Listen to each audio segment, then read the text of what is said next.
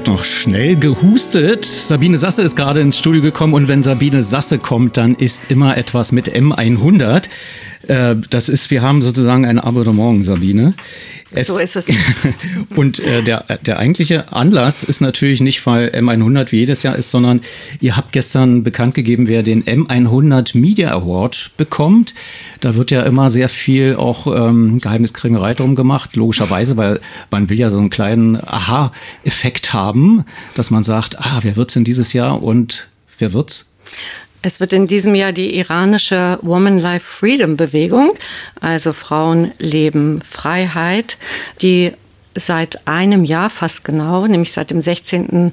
September 2022 iranische Frauen und auch Männer dazu bringt, unter Einsatz ihres Lebens und ihrer Gesundheit auf die Straße zu gehen und zu demonstrieren gegen die immer stärker und schlimmer werdenden Repressionen des Mullah-Regimes. Ausgelöst wurde das damals durch den gewaltsamen Tod der 22-jährigen Masa Amini, die in Polizeigewahrsam starb. Und wir haben uns natürlich auch überlegt, der Beirat von M100, Verzeihung, ja. ähm, wer soll den Preis entgegennehmen? Und es wurde entschieden für Shima Babay. Äh, das ist eine äh, junge Aktivistin, die 2017 noch Innenarchitektur studiert hat in Teheran, mit auf die Straßen gegangen ist, zu einem Gesicht der iranischen Frauenbewegung geworden ist und 2000 18 dann mit ihrem Mann fliehen musste, nachdem sie zweimal im Gefängnis war und ihr eine sehr lange Freiheitsstrafe drohte. Seit 2020 lebt sie jetzt in Brüssel.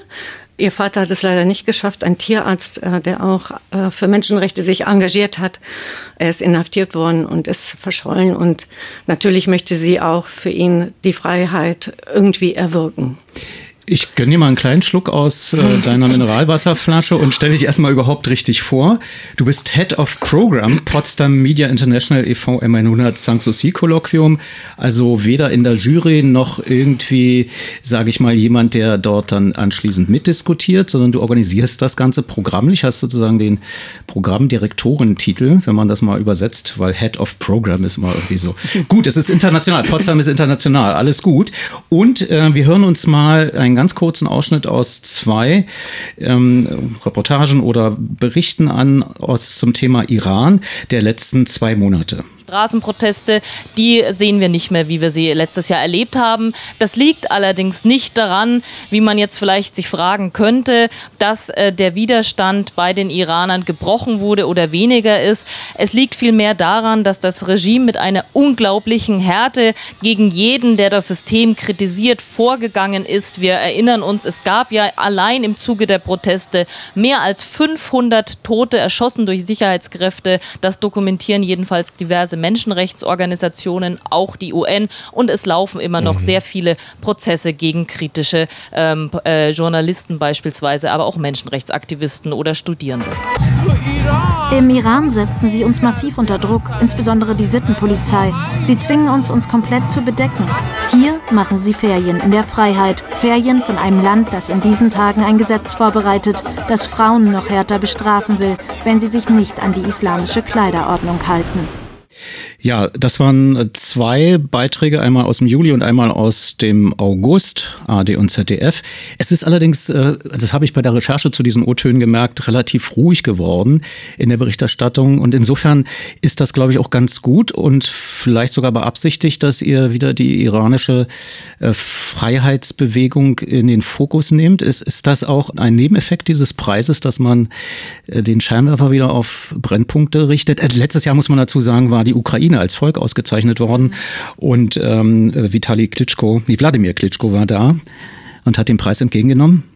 Ja, ganz genau. Also ähm, wir wollen natürlich den Fokus äh, auf diese Bewegung wieder richten. Und es wird halt immer schwieriger. Es, äh, die Medien ermüden natürlich auch darüber zu berichten. Und deswegen freuen wir uns sehr, dass Ursula von der Leyen, die Präsidentin der EU-Kommission, zugesagt hat, nach Potsdam zu kommen und die Laudatio zu halten, was ja ein wahnsinnig wichtiges Zeichen ist. Die EU hat zwar Sanktionen gegen äh, das Regime des Irans ausgesprochen, aber dann nochmal in Person der Präsidentin der EU-Kommission sich auf die Bühne zu stellen, neben einer der Betroffenen, die eben auch das Gesicht dafür ist und ganz klar dort etwas zu sagen. Also als Laudatorin kann man sich ja nur vorstellen, dass sie dafür spricht. Ähm, das ist natürlich wahnsinnig wichtig. Das war unser großer Wunsch. Und ich muss auch sagen, dass Ursula von der Leyen an dem Tag nicht gerade frei hat. Also sie quetscht äh, das in ihren wirklich sehr dichten Terminplan rein, weil es ihr so wichtig ist, dort auch Flagge zu zeigen. Aber M100 ist nicht nur Flagge zeigen, sondern ursprünglich mal erfunden worden, auch um unter den wichtigsten Medienschaffenden zu diskutieren äh, über gesellschaftliche Probleme mal länger und intensiver nachzudenken, als das im normalen Alltag, vielleicht wenn man so vernetzt äh, oder sich per Online-Schalte oder mal auf dem Treffen irgendwie austauscht. Äh, hier hat man auch in einer sehr malerischen Kulisse Gelegenheit, in Sanssouci tatsächlich zu brainstormen. Was ist denn diesmal so das Generalthema oder mhm. ist das eher so wie bei äh, Konferenzen, wo man sich das Thema erst sucht diesmal oder wie, wie läuft das? Naja, ähm, das Thema, das bestimmen wir schon immer Monate vorher, Anfang des Jahres. Und das heißt, in diesem Jahr, ich übersetze es mal auf äh, Deutsch, zwischen Ambition und Verzweiflung die Zukunft äh, der Demokratie. Wir diskutieren natürlich alle äh, auf Englisch oder die Teilnehmerinnen und Teilnehmer, die kommen wieder aus vielen Ländern Europas zusammenführende Medienmacher, Meinungsmacher, Vertreter von äh, NGOs und politischen Thinktanks, um sich eben in verschiedenen, äh, auch kleineren Arbeitsgruppen über diese Themen zu unterhalten. es geht im Prinzip eigentlich um die Frage, ähm, wie sieht es denn eigentlich mit unserer Demokratie aus? Wieso geht es dir eigentlich immer schlechter? Wieso äh, sind eigentlich rechte Parteien und Populismus so im Aufwand? Also man braucht ja nur nach USA zu gucken und reibt sich die Augen, wie so Donald Trump schon wieder kurz davor steht, Präsident womöglich zu werden, auf jeden Fall Kandidat. Ja, aber das ist vielleicht auch ein Teil der Demokratie. Wird das auch diskutiert, dass möglicherweise äh, der Rechtsextremismus auch ein Teil der Demokratie sein kann, bis zu einem gewissen Punkt? Auf jeden Fall ähm, wird das natürlich auch und natürlich auch die Rolle der Medien, welche Aufmerksamkeit eigentlich Medien diesem Thema widmen sollen und äh, auf welche Art und Weise, wo zum Beispiel der Chefredakteur vom Stern, Gregor Peter Schmitz, äh, was zu sagen wird, die ja letztens gerade erst Alice Weidel auf dem Titel hatten und dafür viel Lob, aber auch natürlich viel Kritik eingesteckt haben und so weiter. Und noch ein wichtiges Thema.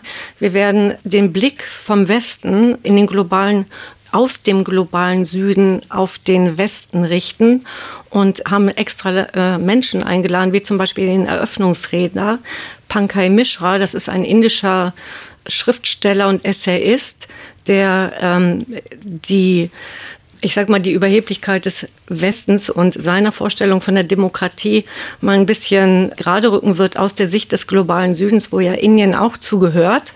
Und da stellt sich dann nämlich heraus, dass der Westen und Europa ja gar nicht mehr so wichtig sind. Wenn man mal schaut, der Aufstieg Chinas und Indiens, die Bedeutung Afrikas, die ähm, auch jetzt angesichts äh, des russischen Krieges in der Ukraine, äh, Mittelamerika, Afrika und so weiter. Also ich denke, der wird uns da ordentlich den Kopf waschen, uns Westlern, die immer glauben, wir haben die Demokratie erfunden. Das sieht nämlich doch ein bisschen anders aus. Dann weiß ich auch mal, ist der Nachwuchs bei euch, also tatsächlich das, was man noch Nachwuchs nennen kann, also junge Menschen und nicht ältere Menschen, die nur keine Chance hatten zum Arbeiten. Was, was plant ihr mit denen? Ähm, die Nachwuchsjournalisten, das sind 20 ähm, junge Journalisten, manche studieren auch noch aus 15 europäischen Ländern. Es geht um Klimaberichterstattung, auch ganz wichtiger Punkt eben für die Demokratie. Also wie berichtet man am besten eigentlich über den Klimawandel und welche Tools gibt es da und welche Bedeutung hat eigentlich die äh, Berichterstattung über den Klimawandel in unterschiedlichen europäischen Ländern? Wir sagen ja immer EU, Europa, alles eins ist ja nicht so. Ne?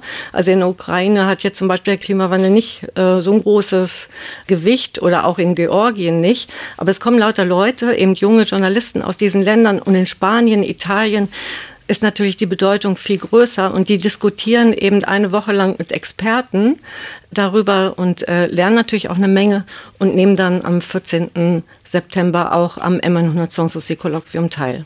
14. September, aber nochmal gesagt, äh, wer jetzt nun nicht eingeladen ist, nicht dabei sein kann, das wird ja dokumentiert, aber vieles ist auch hinter verschlossenen Türen, oder? Also verschlossene Türen würde ich nicht sagen. Die Orangerie Sanssouci hat einfach ähm, eine begrenzte Platzzahl. Da passen eben nicht tausend Leute rein, was aber auch das Schöne ist. Es ist halt eine intime Diskussionsatmosphäre ähm, und auch sehr schön. Und äh, die Teilnehmer diskutieren unter Chatham House Rules, was bedeutet, wir schreiben ja einen Bericht darüber, es wird alles aufgezeichnet, aber es wird nicht unbedingt gesagt, der und der hat das und das gesagt, sondern es gibt dann so eine allgemeine äh, Stimmungslage aus den Diskussionen meint ähm, Sabine Sasse, Head of Program vom M100 äh, Sanssouci Kolloquium. Sie hat uns verraten, wer den Preis in diesem Jahr bekommt und was das Programm ist. In Potsdam, in der internationalen Stadt Potsdam. Vielen Dank. Danke für die Einladung.